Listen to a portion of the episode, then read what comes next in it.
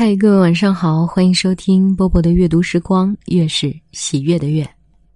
今天我们来听母亲的来信，作者克拉夫琴科。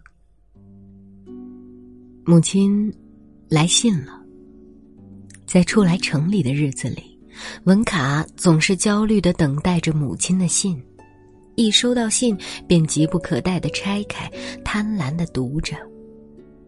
半年以后，他已是没精打采的拆信了，脸上露出讥诮的冷笑。信中那老一套的内容，不消他看，也早知道了。母亲每周都寄来一封信，开头总是千篇一律：“我亲爱的宝贝小文卡，早上或晚上好，这是妈妈在给你写信，向你亲切问好。”带给你我最良好的祝愿，祝你健康幸福。我在这封短信里，首先要告诉你的是，感谢上帝，我活着，身体也好，这也是你的愿望。我还急于告诉你，我日子过得挺好。每封信的结尾也没有什么区别。信快结束了，好儿子，我恳求你。我祈祷上帝，你别和坏人混在一起，别和伏特加，要尊敬长者，好好保重自己。在这个世界上，你是我唯一的亲人。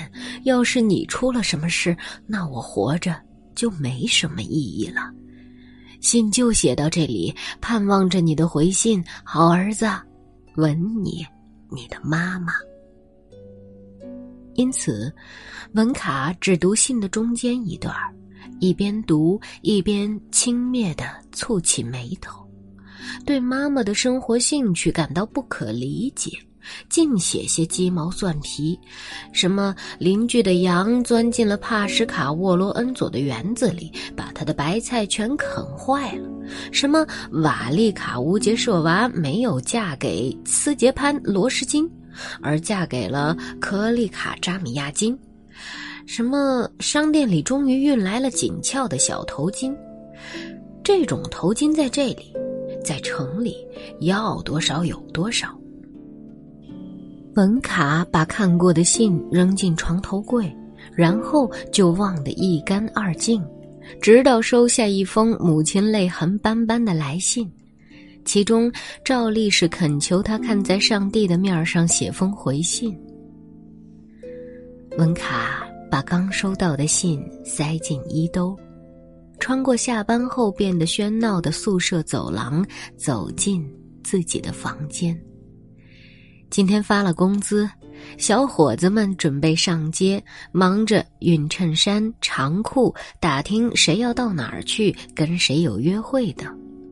文卡故意慢吞吞的脱下衣服，洗了澡，换了衣。等同房间的人走光了以后，他锁上房门，坐在桌前，从口袋里摸出还是第一次领工资后买的记事本和圆珠笔，翻开一页空白纸，沉思起来。恰在一个钟头以前，他在回宿舍的路上遇见一位从家乡来的熟人。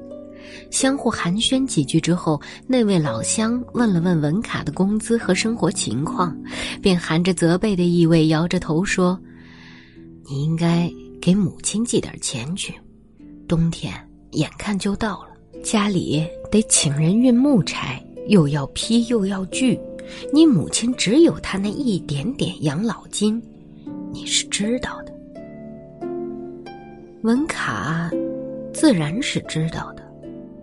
他咬着嘴唇，在白纸上方的正中仔仔细细的写下了一个数字，一百二十六，然后由上到下画了一条垂直线，在左栏上方写上支出，右栏写上数目。他沉吟片刻，取过日历计算到预支还有多少天，然后在左栏写上十二。右栏写一个乘号和数字四，得出总数为四十八。接下去就写得快多了：还债减十，买裤子减三十，储蓄减二十，电影、跳舞等四天，一天两卢布等于八，剩余十卢布。文卡哼了一声，十卢布，给母亲寄去这么个数是很不像话的，村里人准会笑话。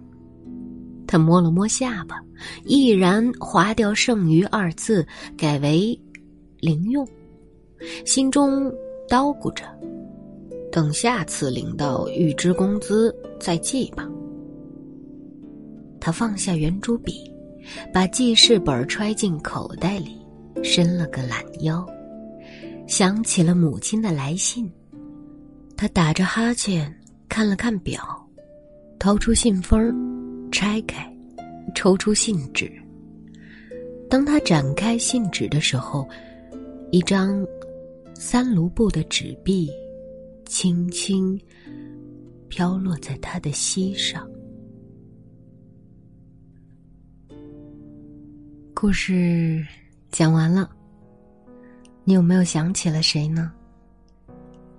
我是波波，我在厦门跟各位说。晚安。在很久很久以前，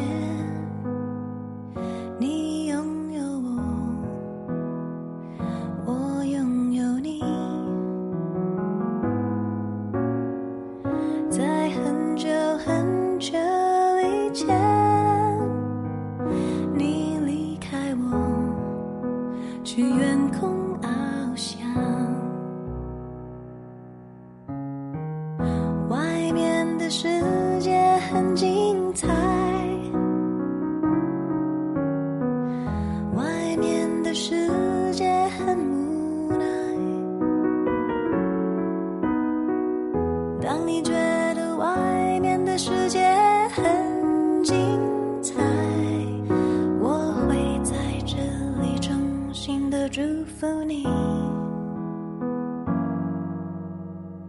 每当夕阳西沉的时候，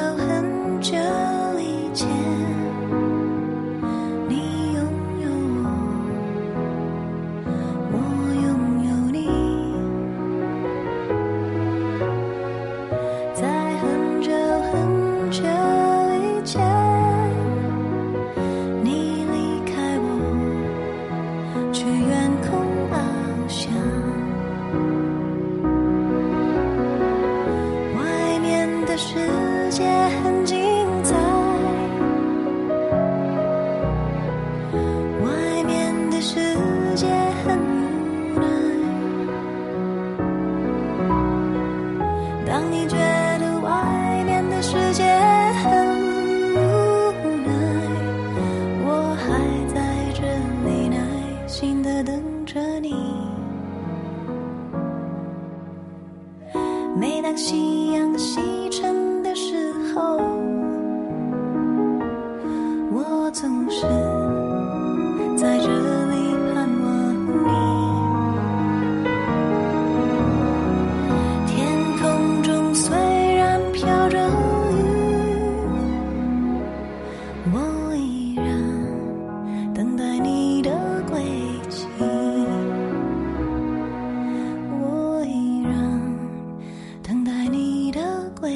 she